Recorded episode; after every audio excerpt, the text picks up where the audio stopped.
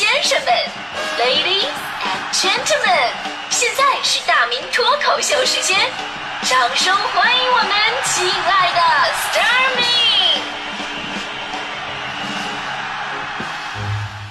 好，欢迎各位来到今天的大明脱口秀，我是大明。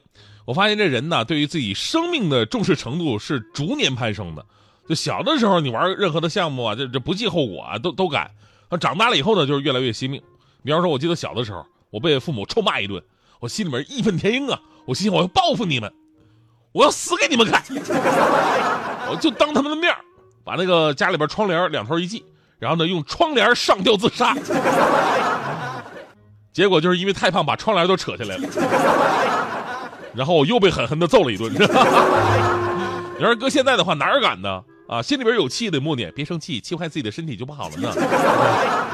现在我惜命的一大特征就是运动的方式跟以前不太一样了。我记得小的那会儿动起来真的是风雨无阻，任何客观条件无法阻止我。你比方说外边下着雨，我这样在操场打篮球，孩子们说这打这么打凉快。现在呢天气晴，我都不愿意打打室外。天气晴，哎呦这一站一身汗，打什么打这？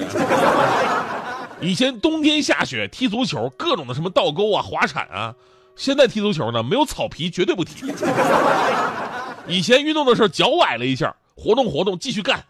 现在脚崴一下，哎，你们先玩，我去医院拍个片啊。以前减肥一万种方式立马能瘦回去，现在减肥呢就跟教练商量，啊，教练让我跑步，我说这这这教练不行，胖的胖的这膝盖跑跑步受不了啊。教练，那你游泳去吧。我说那游泳我不会换气，容易溺水。教练说那你骑自行车。我说我从小就不会骑自行车，教练说那你少吃点我说教练，自行车那玩意儿怎么骑？你教教我去。所以说你你说这么活能有意思吗？我朋友都知道我，就是如果跟我出去玩的话呢，一般都是在一个地方一待。就那句话怎么说来着？就特别适合形容我，就是宠辱不惊，闲看庭前花开花落，去留无意，漫随天外云卷云舒。说白了就是发呆。基本什么娱乐项目啊，带点刺激性的我都不做。之前我就说过，说游乐场那些什么大摆锤、海盗船、过山车、跳楼机什么，我看着都闹心。然后有一次出国，出国当时几个朋友啊，非得拉着我要玩什么跳伞，就是现在比较流行那种，一个教练带着你，然后呢把你绑在他身前，然后呢一切都是他来操作，你负责喊就行了。他们都觉得，哎呀，这个项目好，这个这这个刺激。我说好什么好啊？从位置来看，你在教练的下面，明显就是你是他垫背的吗？你万一这伞关键时刻没打开，你怎么办啊？他们说没事儿。打不开的话，他们把钱退给你。我说哦，那还行。你当我傻呀？退给我什么？我还有什么用？后来我没去嘛。后来我没去。其实我也这是为了全人类去考虑。万一伞真的没打开呢？啊，反正上一次那么大的东西撞击地球，所有的恐龙都消失了。但这个世界就是如此平衡，就有我这种惜命的人。然后也有那种玩起来看的看起来真的是不要命的人，比方说吧，有一些极度危险的极限运动。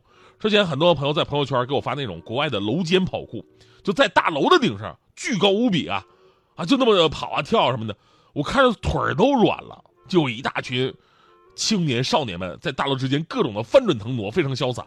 我说你们不要羡慕，你们看这视频那都是成功的。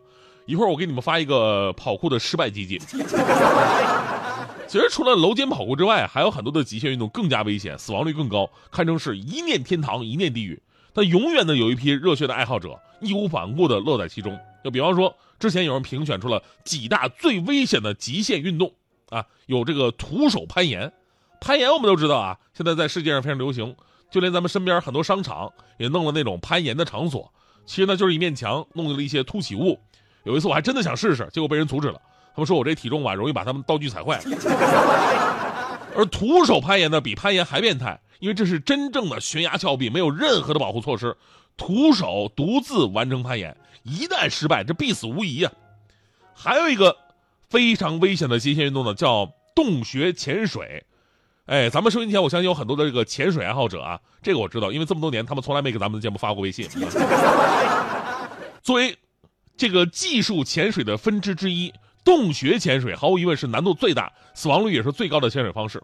它呢是在黑暗的，而且是遮顶的空间环境之下，容错率极低。一旦失去有限的空气或者有限的照明，或者失去出动的导向，那你无法离开封闭的环境，就只有窒息的一种结果。所以你看啊，洞穴潜水人数只占潜水员的万分之一，而事故发生的几率却占了潜水事故的大半。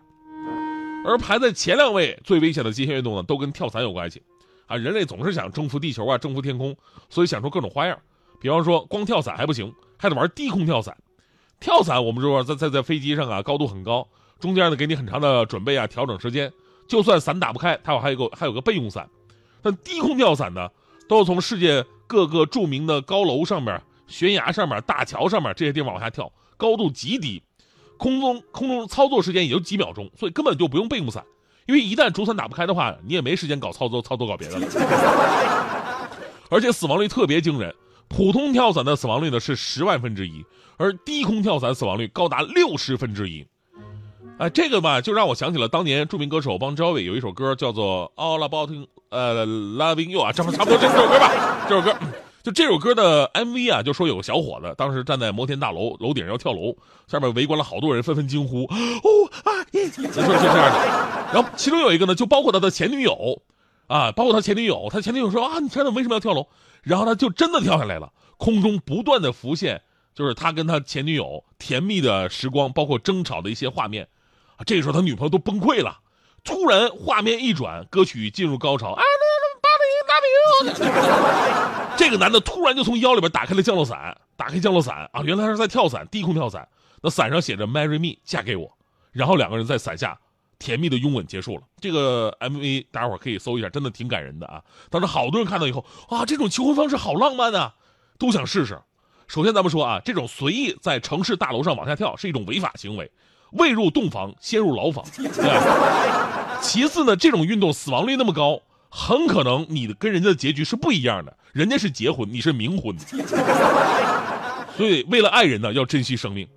而且比这个低空跳伞还要危险的，就是翼装飞行。这个我们在电影上看到过啊，装备呢主要是翼装飞行服和降落伞组成的，先在空中滑行一段，然后再跳伞。